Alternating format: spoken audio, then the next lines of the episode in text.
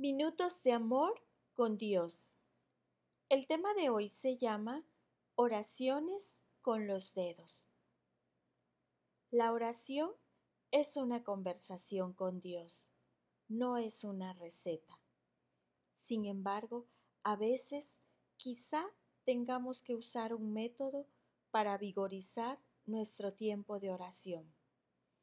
Podemos orar los salmos o cualquier otro pasaje de la Escritura, como el Padre Nuestro, o usar un método de pasos sencillos como el de adoración, confesión, acción de gracias y súplica.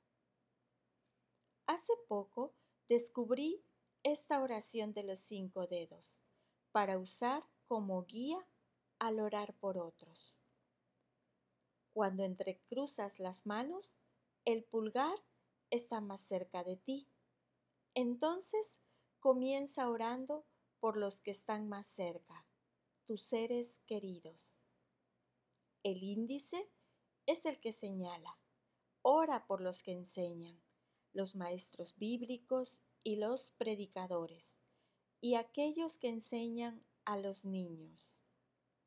El próximo dedo es el mayor. Nos recuerda orar por aquellos que tienen autoridad, los líderes nacionales, los líderes locales y tu supervisor en el trabajo.